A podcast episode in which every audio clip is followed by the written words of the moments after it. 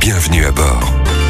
Stéphanie, vous aviez à cœur de nous parler des piétons sur autoroute. Mais pourquoi donc Vous vous rendez compte qu'en 2022, ce sont une soixantaine de piétons qui ont été tués sur l'autoroute Mais à quel moment on se retrouve piéton sur autoroute C'est dingue ça, hein On part pas en visite scolaire sur autoroute ou même on va pas jouer au foot L'équipe de la 4 contre l'équipe de l'autoroute 1 pour ce match unique sur l'autoroute 26 direction Reims. Et deux équipes qui sont dans une forme incroyable et qui vont devoir traverser les voies pour marquer dans le but adverse.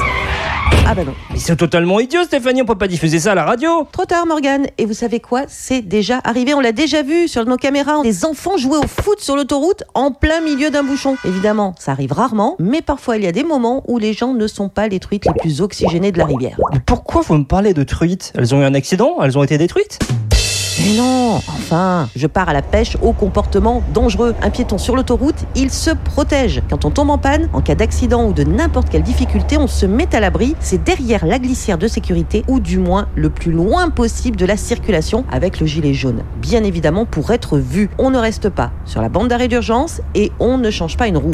Qu'est-ce que vous avez encore avec Ron Weasley Mais non, une roue, une roue de secours. Si vous crevez, c'est pratique. D'ailleurs, vous savez ce que c'est qu'un fakir turbulent Euh, non. Un passage clouté.